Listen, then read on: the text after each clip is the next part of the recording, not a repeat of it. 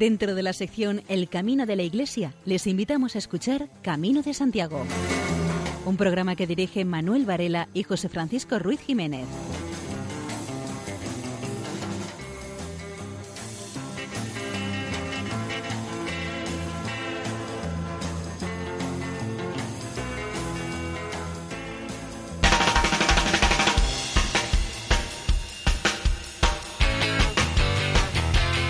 Queridos oyentes, les damos la bienvenida a una nueva edición de Camino de Santiago en la sintonía amiga de Radio María.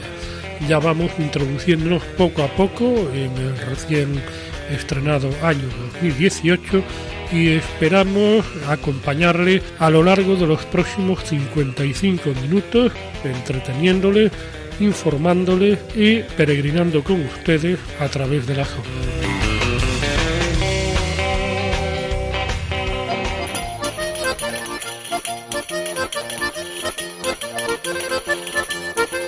Nuestro programa de hoy les ofreceremos nuestras secciones habituales, noticias jacobea, buena música y tendremos el testimonio del confesor de la Catedral de Santiago, don Francisco García. Y sin mayor dilación, entramos en materia.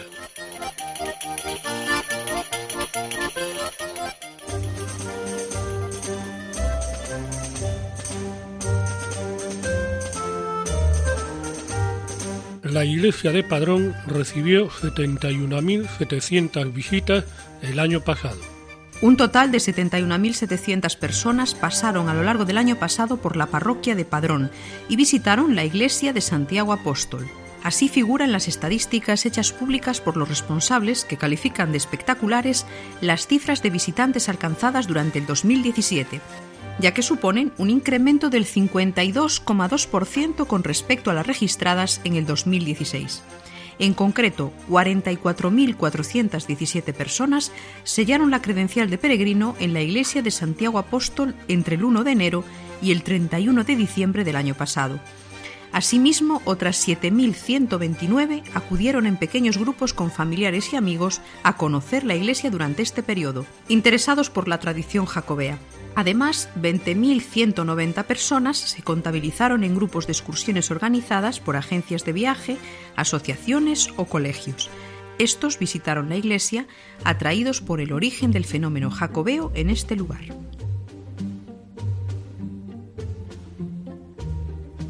El gobierno vasco toma medidas con respecto a los albergues de voluntarios y los albergues del Camino de Santiago andan preocupados por cómo les puede afectar el futuro decreto que prepara el gobierno vasco. El Ejecutivo va a intentar regular la red de albergues del Camino Norte porque se está dando una proliferación de albergues y saturación y considera que hay que poner orden. La normativa que prepara el gobierno vasco, en diálogo con las asociaciones, afectará a albergues municipales o gestionados por asociaciones de voluntarios. Y lo primero es definir qué es peregrino porque sucedieron casos como el de una familia de alemanes que pasó parte de sus vacaciones en albergues de Euskadi, pero sin intención de hacer el camino. Conocieron el Camino de Santiago por la televisión alemana. Estos turistas se aprovecharon de una red no enfocada hacia ellos e impidieron a los verdaderos peregrinos alojarse. A la hora de definir qué es peregrino, el gobierno vasco exigirá a los que quieran alojarse la presentación del carnet del peregrino, que concede la red de Camino de Santiago. Hay algún desacuerdo con alguna asociación en la cual no tiene muy claro quién concede el carnet de peregrino.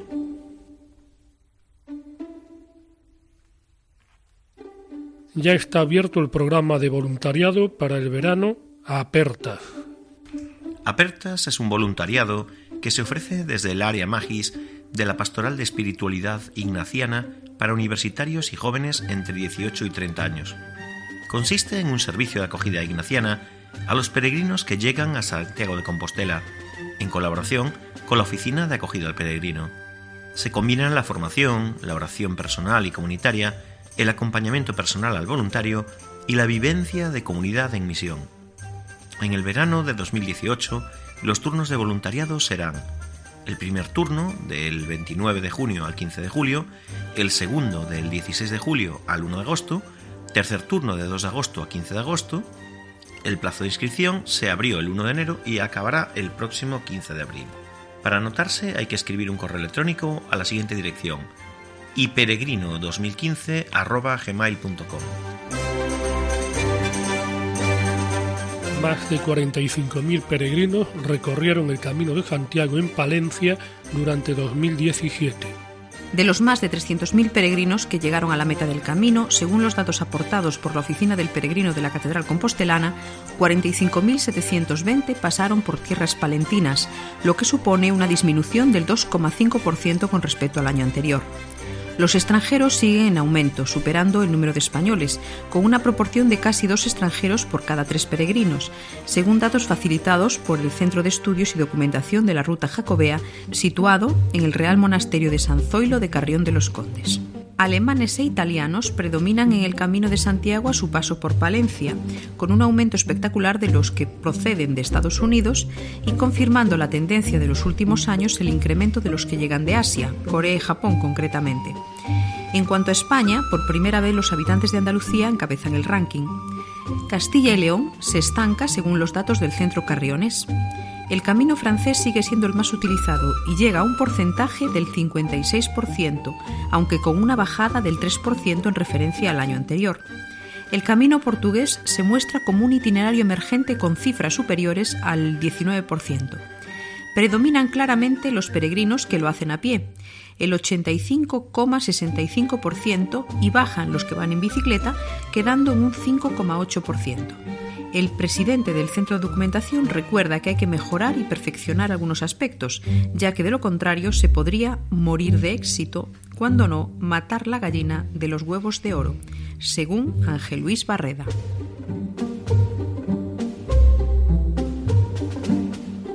El Camino de Santiago desde Tui bate récord el pasado año, más de 20.000 peregrinos en ruta. Durante el 2017 empezaron el Camino de Santiago en Tui, concretamente 20.139 personas, es decir, casi un 7% del total de peregrinos que llegaron a Compostela. Así que el municipio de Tui se convirtió en el cuarto lugar preferido por los caminantes para sellar por primera vez su pasaporte del peregrino, la credencial. Una cuarta posición que ocupa desde el 2016 por detrás de Sarria, Saint-Jean-Pied-de-Port y Porto. Y supone un incremento de 5.000 caminantes más con respecto al año anterior. Lo que es realmente positivo es que si sumamos esos 20.000 peregrinos que salieron de Tui con los cerca de 7.000 que empezaron en Valencia Dominio, la velocidad estaría por delante de Porto, en tercera posición.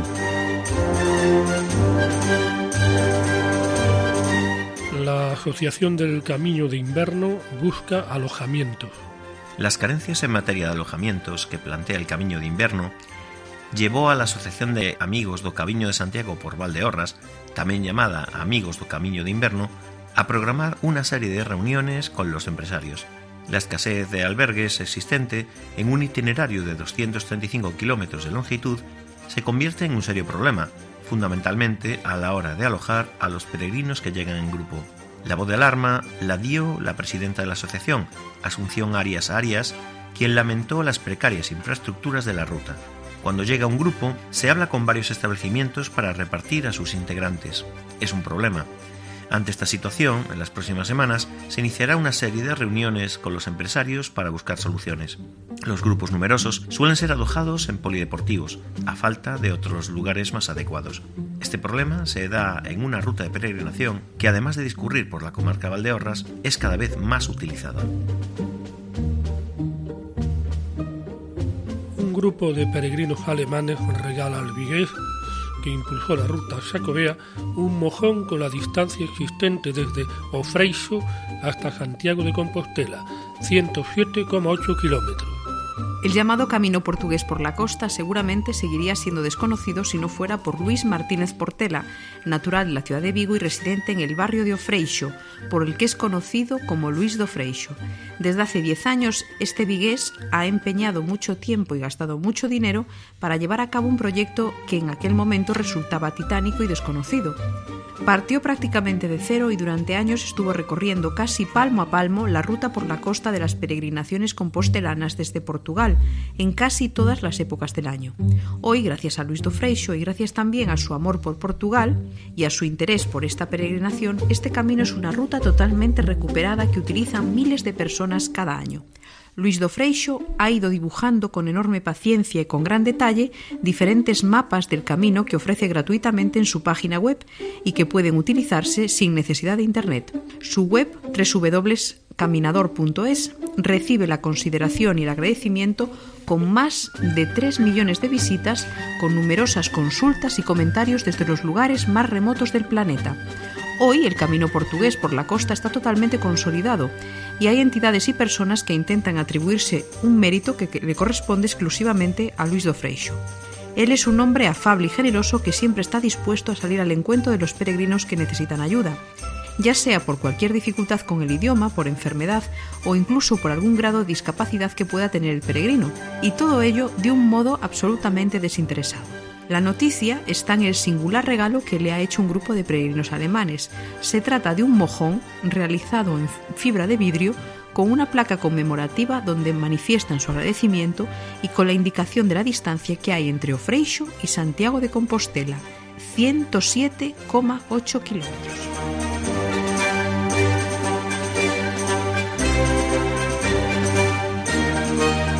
Budapest presenta su visión del Camino de Santiago en una exposición fotográfica en el Instituto Cervantes. La visión de los peregrinos húngaros que hacen el Camino de Santiago es el eje de la exposición fotográfica que puede visitarse en el Instituto Cervantes de Budapest, dentro del ciclo Santiago de Compostela. A través de las fotos de la exposición se quiere dar a conocer la visión de los húngaros sobre el camino más famoso de Europa. La selección de imágenes demuestra la impresión que tienen los peregrinos húngaros en la ruta de Santiago. La intención es reflejar la cultura española con el filtro húngaro.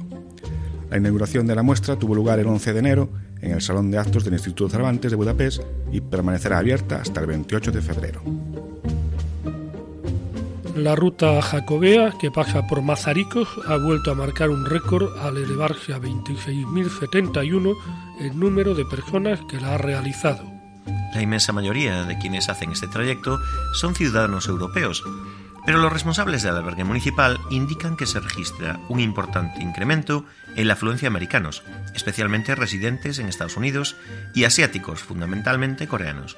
Este aumento discurre paralelo a la proliferación de nuevos negocios en Mazaricos, vinculados a la ruta. En breve abrirá sus puertas un campamento que acaba de construirse en Corzón y se está edificando un albergue en Lago, por su parte, los propietarios del hospedaje Santa Mariña han iniciado el procedimiento para ampliar su capacidad de alojamiento con otras 25 camas. Incluso una variante que se habilitó por Apicota también tiene tirón y ya existen iniciativas para abrir alojamientos. En Muros se registra una auténtica explosión de visitantes que llegan a través de rutas de peregrinación. Por su parte, los integrantes de Senda 21 completaron el pasado mes el Camino de Santiago desde el Faro de Corrubedo, iniciado en abril. Un centenar de personas llegaron a la Plaza del Obradoiro.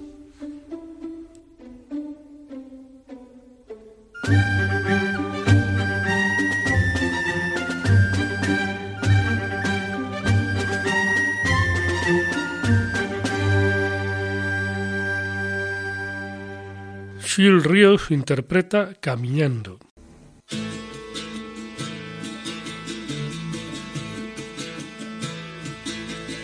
Camiñando, camiñando, as estrelas van guiando O camiño de Santiago pouco a pouco molo andando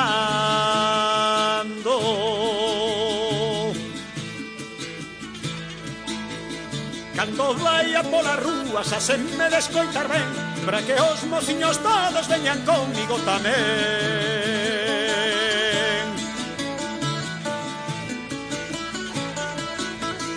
E you ven, e ven todos los mociños camiñante vou tamén.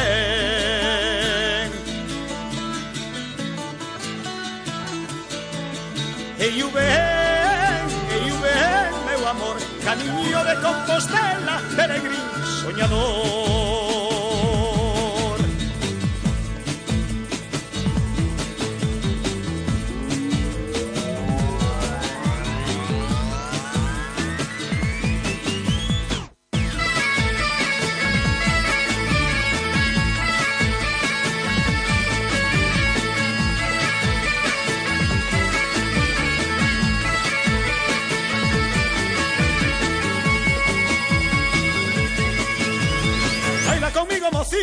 lle das moito xeitiño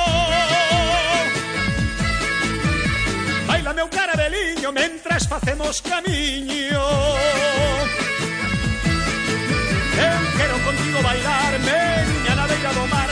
Eu quero, miña neniña, a Compostela contigo chegar.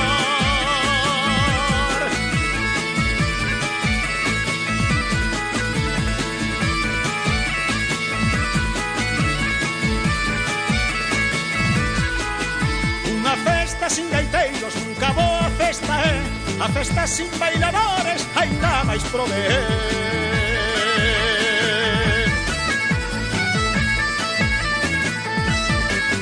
O camiño de Santiago remata en Compostela Peregrins do mundo enteiro de Baipaz da miña terra.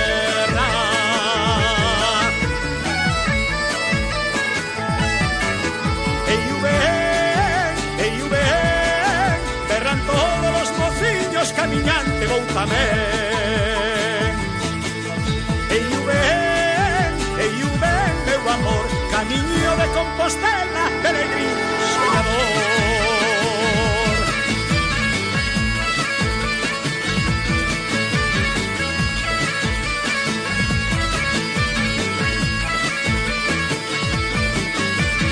Baila conmigo, mociña, que lleras moito seitiño Baila meu carabeliño mentras facemos camiño Eu quero contigo bailar, miña na beira do mar. Eu quero, miña neniña, a Compostela contigo chegar.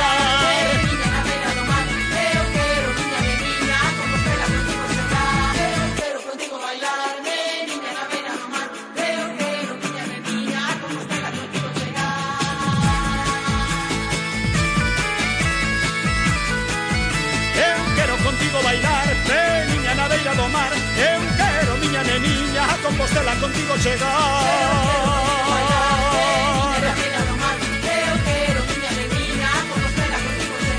Eu quero contigo bailarme, miña na beira do mar Eu quero, miña neniña, a Compostela contigo chegar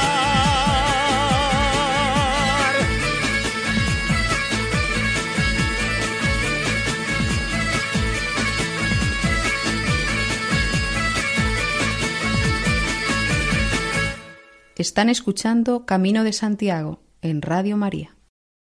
Eh, la cigüeña de la torre, en eh, su conocido blog, habla de el extraño fenómeno que es el Camino de Santiago. Y dice lo siguiente. Este año, por primera vez en su historia, el camino ha superado los 300.000 peregrinos. Creo que es un fenómeno verdaderamente asombroso. En Galicia, el Camino Francés del Norte, que veo todos los años, es un auténtico hormiguero humano todos los días de julio y agosto.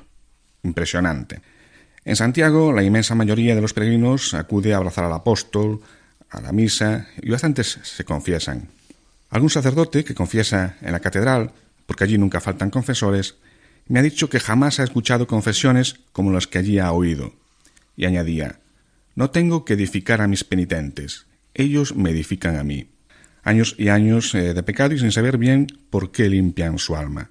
Es sin duda obra del apóstol como complemento a la información que acabamos de facilitarle, escuchamos al confesor de la Catedral de Santiago, don Francisco García.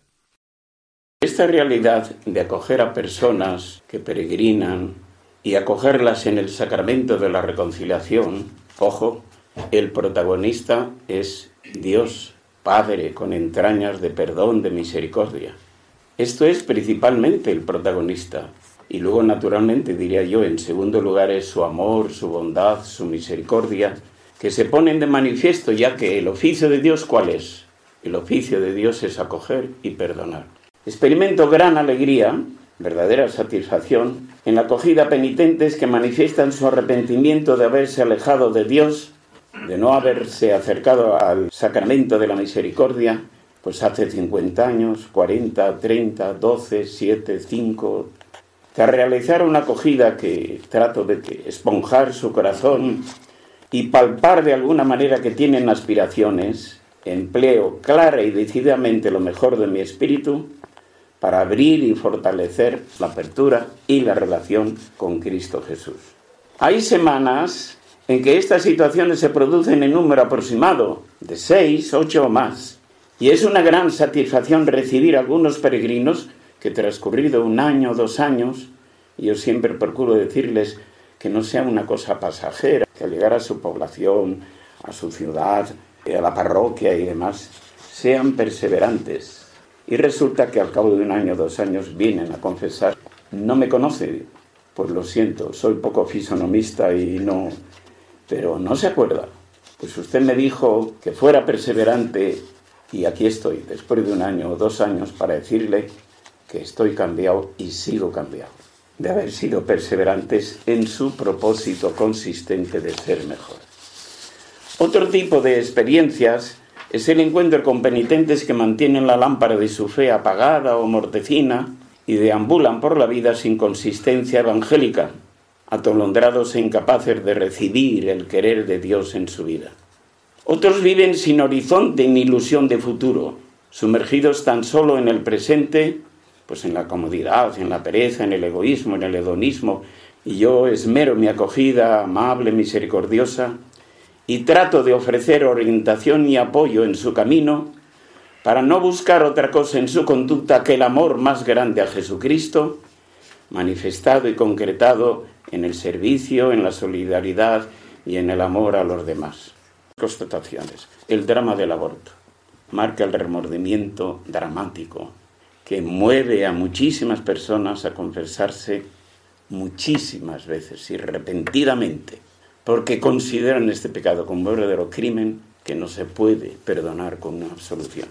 Y hay que pelearse a fondo, para que Dios cuando perdona, perdona seriamente y de una vez para siempre. Pero además, que Dios quiere y busca la felicidad y la paz de ese corazón y quiere que ellos se perdonen a sí mismos.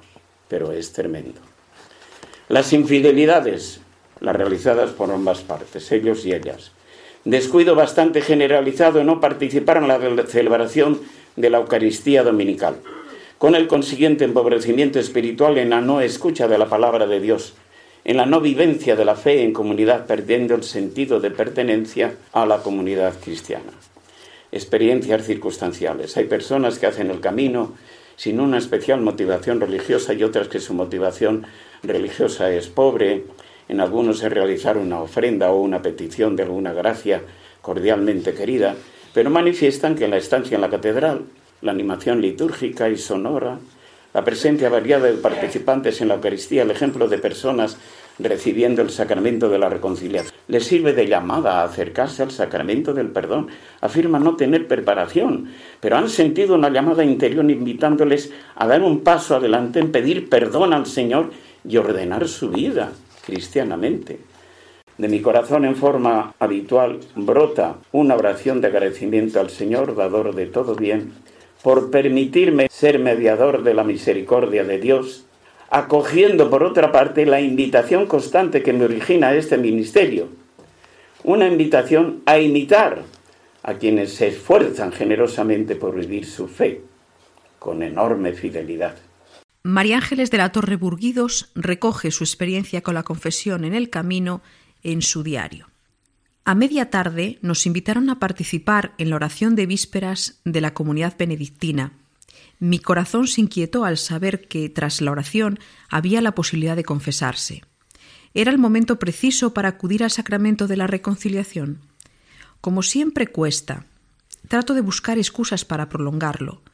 Lo hago más adelante, pero de repente noto una fuerza interior, una luz que me indica que será muy positivo acudir justamente hoy, hoy que comencé a sentirme parte del camino. Me acerco y tiemblo, como siempre me sucede desde mi primera confesión a los ocho años con mi querido don Eleuterio. El monje benedictino que confesaba parece alemán, pero logramos entendernos. Es humilde, pero noto que es sabio, próximo, sereno, la presencia de Dios a través de él es fascinante. Mi confesor me da justo la clave para mi camino, integrar, integrar lo que pasé para aprender de eso y crecer como persona, como mujer, como madre, como profesora y sobre todo como hija de Dios. Gozo un momento de la oración personal tras mi confesión y agradecida, emocionada y anonadada ante la grandeza del amor de Dios. Escuchamos a Ángel Trabada, presidente de la Asociación de Amigos del Camino de Santiago de la provincia de Lugo, que nos habla de los inicios de su asociación hace 30 años. Don Elías, eh, en aquel momento, por los años 85, 86, 87, se dedicó a crear las asociaciones de amigos del Camino de Santiago. Entonces, una de las primeras fue la de Lugo, lógicamente. Estaba, creo que anterior a la nuestra estaba la de Estella y al mismo tiempo, en el año 87, pues eh, creó Burgos, no sé si León, y claro, dijo, Lugo no puede quedarse atrás en este tema y siendo yo de Lugo, tiene que ser de las primeras. Entonces, él creó esta asociación que en este momento presido yo. Él fue vicepresidente de aquella primera junta directiva de, de la Asociación de Amigos del Camino Santiago de la provincia de Lugo y hasta su fallecimiento, pues estuvo trabajando, pues en lo que comentaba antes, en la difusión, en el carnet de, peregrinos, en la edición de folletos, libros, en la marca de las flechas amarillas desde Francia hasta Galicia. Entonces, creó nuestra asociación, creó todas, prácticamente todas las asociaciones de aquella época en España y gracias a él pues estamos eh, viviendo y estamos actuando nosotros hoy gracias a ese interés que tuvo él en crear las asociaciones de amigos del Camino de Santiago. Escuchamos a Little Richard en Joy Joy My María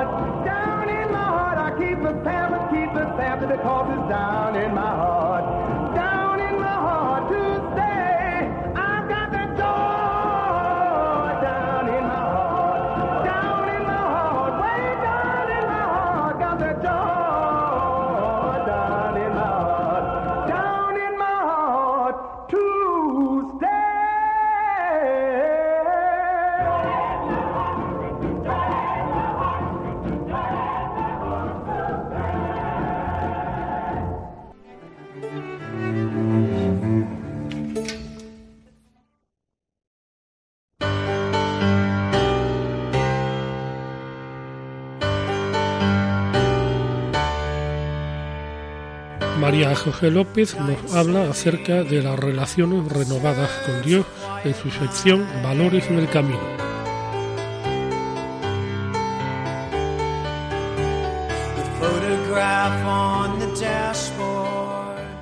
Continuamos con las reflexiones extraídas del Manual del Voluntario de Acogida Cristiana en los Caminos, publicación de la Catedral de Santiago, estos días de atrás hemos escuchado las relaciones renovadas con las cosas, las relaciones renovadas con los demás y hoy la relación renovada con Dios. La relación con Dios, con el absoluto o como queramos llamarle, también forma parte intrínseca de nuestra persona. Para muchos es una certeza en su vida y el camino les proporciona apoyos en su relación con Él, momentos de encuentro, de oración, de escucha de su palabra, de interiorización, de celebración, de compromiso, la peregrinación refuerza su fe. En el corazón de muchos hombres, como en el libro de Job, late un grito, una queja contra Dios. ¿Por qué? No digo que sí ni que no, digo que Dios existe me debe una explicación, escribía un poeta español contemporáneo, Manuel Alcántara. Quizá en el camino esta queja se transforme ante una puesta de sol o ante las ampollas del pie de un compañero que se niega a rendirse. Quién sabe, como Job, la garganta que grita puede convertirse en una mano extendida para aferrarse a otra más fuerte, el dolor en plegaria, la queja en simple y desnuda confianza. En otros hay un dolor profundo derivado de su propia actuación.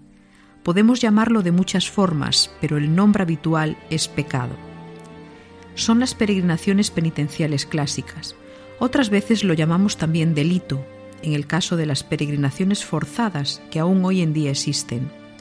Más allá de pagar una deuda a la sociedad o a Dios, el camino ofrece un itinerario de conversión, de cambio de vida, de renovación. Mirad que todo lo hago nuevo, dice el Apocalipsis 21, y después del imprevisible reconocimiento de la responsabilidad por el daño causado, más importante que el sentido de pago o reparación es la renovación de la vida. Dice el Salmo 50, Oh Dios, crea en mí un corazón puro, renuévame por dentro con espíritu firme. En el mundo contemporáneo, una de las principales formas que adopta la pregunta sobre Dios es la pregunta sobre el sentido. ¿Por qué estoy aquí? ¿Tiene sentido el camino? ¿Tiene sentido mi vida? ¿Merece la pena vivirla? ¿Dónde encontrar esperanza? ¿Cómo ser feliz? A la búsqueda del sentido no se responde desde una ecuación filosófica, sino desde la confianza. Salir al camino ya es en sí mismo un acto de confianza, como fue el caso de Abraham. Sal de tu tierra y de la casa paterna y vete al lugar que te diré, dice el Génesis 12. Con cada paso, el peregrino renueva su confianza en el itinerario, en sí mismo, en la vida, en los demás, en la posibilidad de ser feliz. Pero cada una de estas confianzas apunta hacia otra superior, absoluta, que da sentido y horizonte a todo. Pero muchos de nuestros contemporáneos solo tienen de Dios una idea abstracta y lejana, como de un ser extraño. ¿Cómo conocerle? ¿Cómo ponerse a tiro de su presencia? Sin duda son los testimonios y los testigos los únicos que pueden hablar de Dios. En el camino hay millones de testimonios y de testigos. Los hospitaleros y voluntarios cristianos con su presencia, con su disponibilidad, con su acogida, también somos testigos de Dios.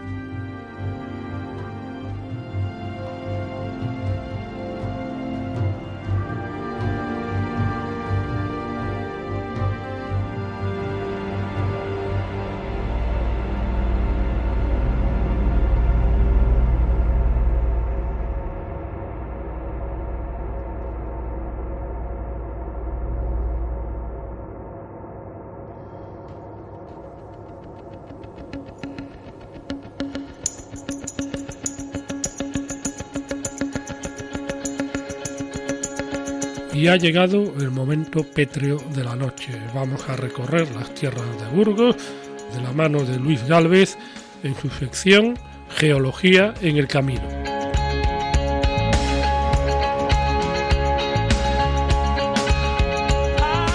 La ciudad de Burgos presenta un numeroso patrimonio arquitectónico. La catedral, joya del gótico español, el castillo, la casa del cordón, las iglesias de San Gil, San Lorenzo y San Nicolás, el monasterio de Santa María la Real de las Huelgas, donde el empleo de los materiales se hace presente con un uso generalizado. Por un lado, las calizas cretácicas que afloran al sur de la ciudad, en el término municipal de Ontoria de la Cantera, tradicionalmente conocida como Piedra de Ontoria, tienen una gran influencia en la arquitectura de la zona y en toda Castilla y León, siendo también comercializadas fuera de España.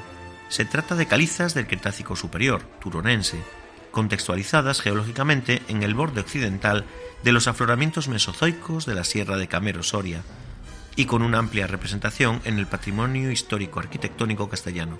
Por otra parte, las calizas de los páramos frecuentemente utilizadas en el patrimonio arquitectónico a lo largo del trazado del Camino de Santiago, castellano hasta León, y empleados en combinación con otros materiales, en la provincia de Burgos con las calizas cretácicas de Ontoria, en Palencia con las calizas cretácicas de la comarca de Ecla, que afloran al norte de la provincia, y por último León, con las dolomías de Boñar y las calcretas miocenas. La presencia de anisotropías en forma de perforaciones de raíces calcáreas y otras asociadas a medios lacustres favorece su alterabilidad en algunos casos. Saliendo de la ciudad de Burgos a través de la vega del Arlanzón y tras pasar las localidades de Tardajos, Babé de las Calzadas y Hornillos del Camino, se alcanza Castrojeriz, en la que destaca su imponente Cerro Testigo, y en su ladera meridional la distribución de todo el entramado urbano de esta localidad.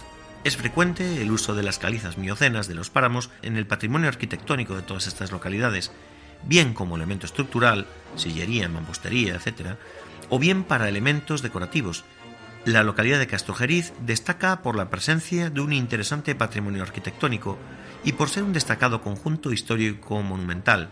El castillo, asentado en lo alto del cerro, la iglesia de San Juan y la colegiata de Nuestra Señora del Manzano son algunos de los edificios más representativos, en los que se emplean para su construcción las calizas miocenas terminales de los páramos. A lo largo del trazado del camino y asociados a las cotas terminales de los cerros testigos existen numerosas explotaciones antiguas que han quedado desdibujadas por el paso del tiempo.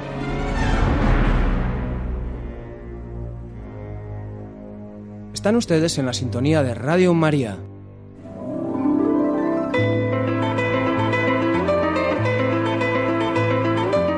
María José López nos habla acerca de la obra de José María Cuenca Roballo, La morada de Dios, en su sección Páginas en el Camino. La recomendación literaria de esta semana es La morada de Dios, de José María Cuenca Roballos, un escritor nacido en Ceuta, que inicia los estudios de ingeniería informática, pero pronto los deja para dedicarse a la literatura emprende en el año 2006 un viaje a Santiago de Compostela y fruto de este peregrinaje es el libro La morada de Dios, publicada en el año 2014. Es una curiosa novela en que Jordan ha decidido suicidarse arrojándose de un puente parisino al río y durante el salto evoca su infancia y se transforma en un peregrino que viaja a Santiago. Buscando el origen de su durísima decisión del suicidio, se va encontrando con otros personajes atormentados e incluso personajes reales como Guillermo de Aquitania, Francisco Fernández de Córdoba, rendirá homenaje a los olvidados agotes o constructores de iglesias y catedrales del norte de Navarra y por último pondrá rumbo al monasterio de Santo Toribio de Líbana, donde se hallan los tesoros más importantes del cristianismo.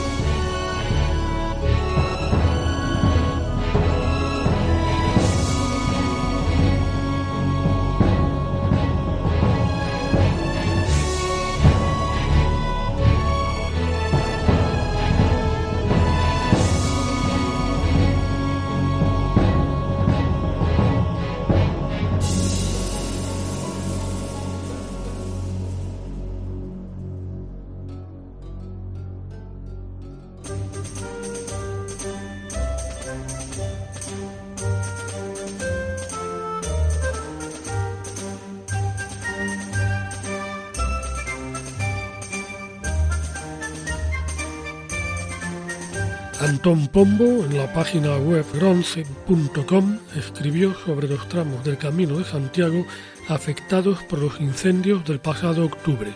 El fuego purificador que los grandes rituales de peregrinos han empleado para significar la renovación manifiesta al depositar en la pira de la cruz catedralicia dos farrapos, las viejas ropas, puede ser también un elemento destructor.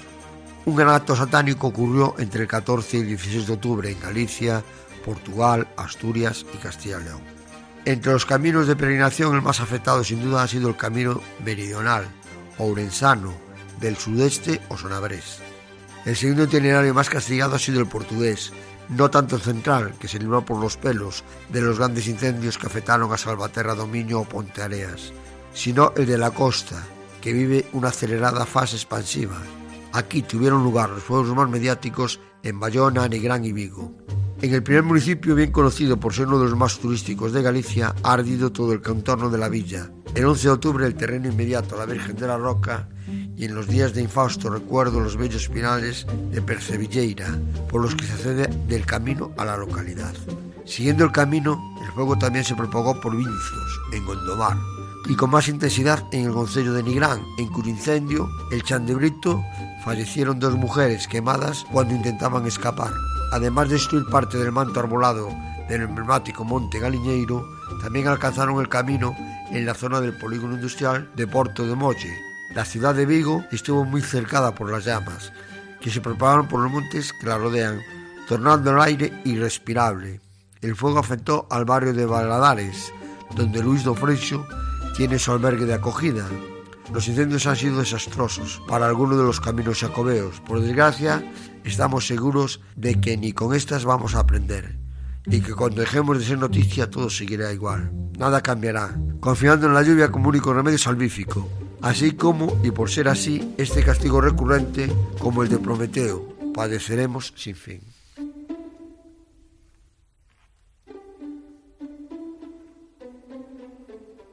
nace una nueva publicación periódica de temática jacobea. Su título es Vía Jacobitana, Camino de Invierno, y es una revista que promueve Aida Menéndez Lorenzo, que preside la asociación Camino de Invierno por Ribera Sacra. Se presentó el 12 de diciembre en el Centro del Vino de la Ribera Sacra. Esta publicación pretende sacar a la luz nuevas investigaciones que aporten más información sobre esta ruta. Se publicaron 300 ejemplares. Saldrá un número nuevo al año y en este caso cuenta con una decena de colaboradores.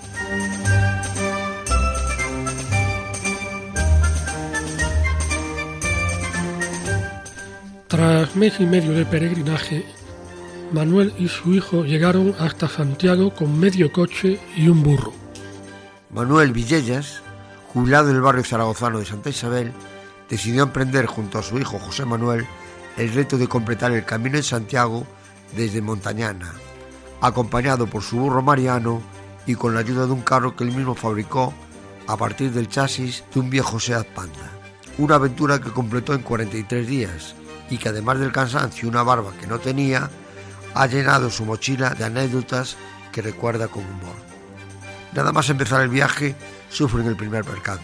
A la altura de Monzalbalma, el carro cayó al río, pero eso lejos de desanimarlo, le dio todavía más fuerza para seguir adelante.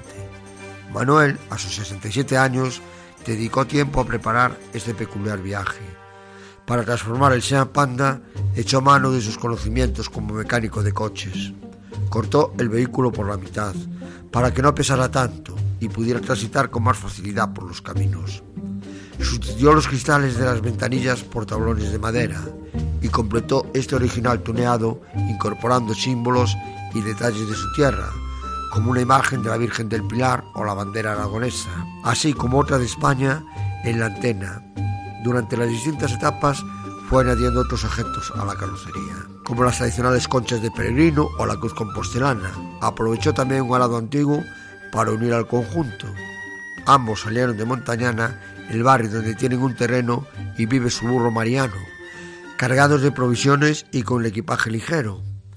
Su hijo lo acompañó hasta Astorga, algún rato iba montado, pero la mayor parte del recorrido lo hizo caminando, sobre todo en las cuestas, y así, jornada tras jornada, sumó 43 días. El burro se ha portado de maravilla, no tuvieron ningún problema, salvo que a veces era un poco cabezón y no quería seguir por donde ellos le decían. Salían media hora después que otros peregrinos y los adelantaban a todos, Afortunadamente tampoco se enfrentaron a muchas jornadas lluviosas, porque la complicación era todavía mayor. Cuando por fin intuían la meta, decidió parar y hacer noche. Así retrasó su entrada hasta las nueve horas del día siguiente, y lo hizo con el cachirú al cuello y rodeado de una gran expectación.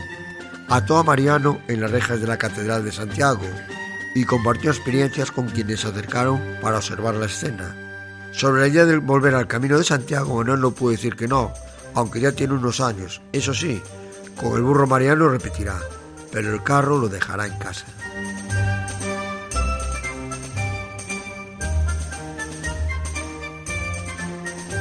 Más de 200 personas se congregaron en Antequera para celebrar el undécimo Congreso Internacional de Asociaciones Jacobeas que hizo de la ciudad de los Dólmenes la capital de los peregrinos.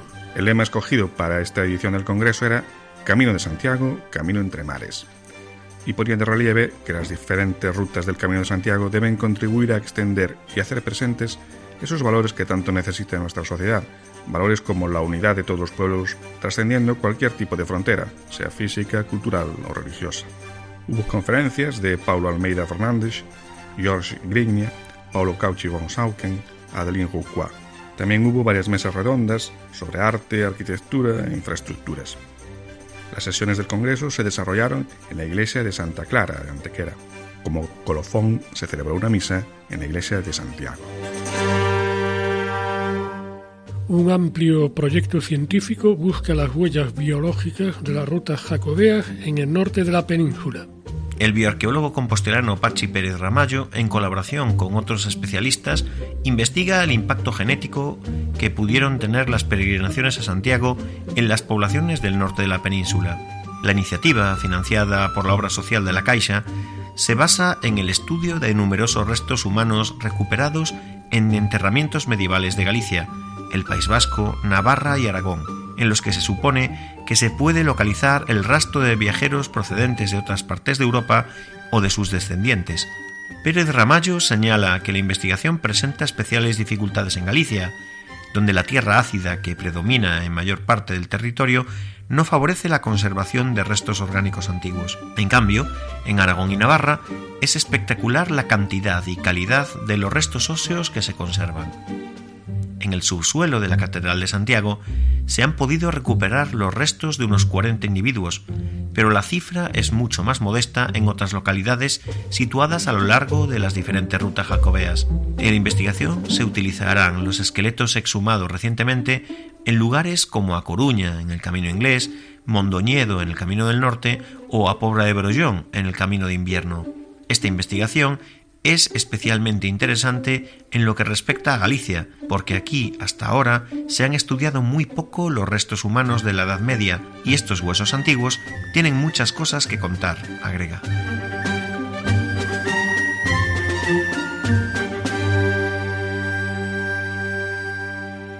Logroño acogerá la sede permanente del Comité Científico del Camino de Santiago. La Asamblea General de la Asociación de Municipios del Camino de Santiago, celebrada en Santiago de Compostela, ha determinado que Logroño sea la sede permanente de su comité científico. Un equipo de expertos colaborará para aportar una visión rigurosa y objetiva sobre las iniciativas que se lleven a cabo. La asociación propuso que la sede permanente de este comité esté ubicada en la ciudad de Logroño, aunque las reuniones y sesiones de trabajo podrán desarrollarse también en otros municipios asociados. Debido a la amplitud y complejidad que presenta la ruta jacobea, la gestión debe ser asesorada por un equipo de expertos que tengan reconocido prestigio. Además, realizará las labores de consultoría y propondrá proyectos de investigación, de divulgación científica, programaciones educativas, elaboración de contenidos para seminarios y posgrados. El comité científico está formado por un equipo que abarca diferentes disciplinas, algunas muy ligadas tradicionalmente a la cultura jacobea, como la historia, la geografía, la literatura, la teología y la archivística. También se precisa la atención a la faceta del paisaje natural. Por ello, se ha incorporado al comité un especialista en ciencias de la naturaleza, concretamente en biología.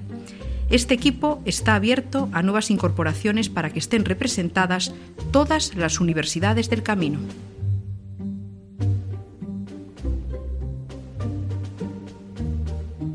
La Asociación Pontevedresa Codeceda Viva programó una peregrinación a caballo de Portela Dome a Santiago. La Asociación Codeseda Viva, impulsora de la recuperación del camino de la Igeira romana y de los arrieiros, organizó la primera peregrinación a caballo desde Portela do Portugal, hasta Santiago, en un recorrido de unos 200 kilómetros. Participaron jinetes de la zona, aunque la ruta estaba abierta a toda persona interesada en realizarla, siempre que fuese a caballo. Antón Pombo se ha desplazado hasta la puerta del camino primitivo en Galicia, la villa de Afonsagrada, para conocer su nuevo albergue público y lo contó en la página web gronce.com. Si bien es conocido como Casa Pasarín y algunos también lo citan como Pazo de Penamaría, en ambos casos recordando a las familias propietarias del palacio hasta su compra por parte del Jacobeo, el albergue ha sido oficialmente dedicado a Ramón Rodríguez Mondelo, párroco que fue de Afonsagrada y Negueira de Muñiz durante medio siglo. Se rinde así homenaje a quien, fallecido en febrero de 2017, dedicó ímprobos esfuerzos en aquellos tiempos en los que las instituciones aún no creían en el camino para promover la ruta de Alfonso II.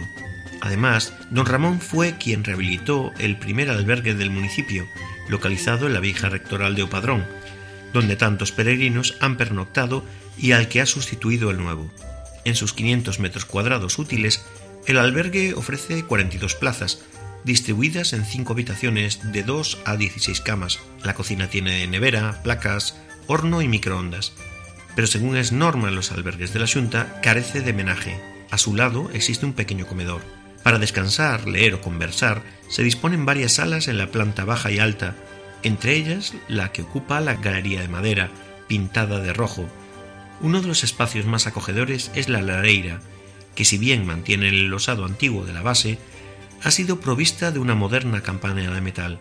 Se han conservado los suelos de madera de castaño, vigas antiguas de la cubierta y hasta las pinturas murales modernistas que decoran los zócalos de las habitaciones, todo un lujo. Ana y Marta son las encargadas de atender a los peregrinos, que sin duda reciben una buena sorpresa al toparse con tamaño edificio e instalaciones. La necesidad era obvia, porque la entrada de Galicia no contaba hasta ahora con un albergue digno y capaz, y su éxito ha sido rotundo. Por aquí han pasado, ya desde una familia polaca con una niña de dos años y un bebé, ambos con su carrito casero adaptado para avanzar por las sendas de montaña, hasta un francés de 79 años, el cual, pareciéndole poco venir desde Asturias a pie, tan solo descansó unos minutos antes de proseguir su marcha hacia Ocada. A buen seguro, en la memoria que a partir de ahora fraguarán los peregrinos, el albergue de Afonsagrada está destinado a ocupar un lugar destacado tanto por la solera del edificio como por el trato que aquí, en esta puerta de Galicia, le dispensan las hospitaleras.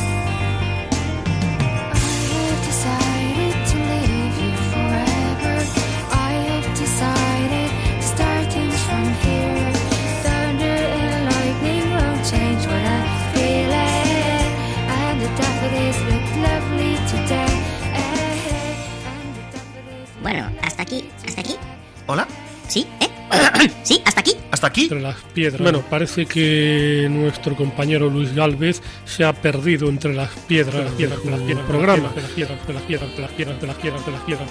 Pero bueno, el asunto está solucionado. De las piedras. Acabamos de rescatarlo entre dos enormes garabullos. Bueno, sí, parece que hemos solucionado nuestros problemas técnicos y ya podemos despedirnos de todos ustedes hasta dentro de 14 días. 14 días. 14 días. 14 días. Les dejamos ahora con el programa Navarra. ¿Cómo? ¿Cómo? Navarra. Con el programa Navarra. Navarra. Navarra. Las piedras, Nos disponemos a realizar una nueva y dura etapa, esta vez entre Nueva Delhi y Cartagena de India. Hasta dentro de dos semanas. Buenas noches y feliz andaluz. Todo de coño Nos van a hacer un control antidote.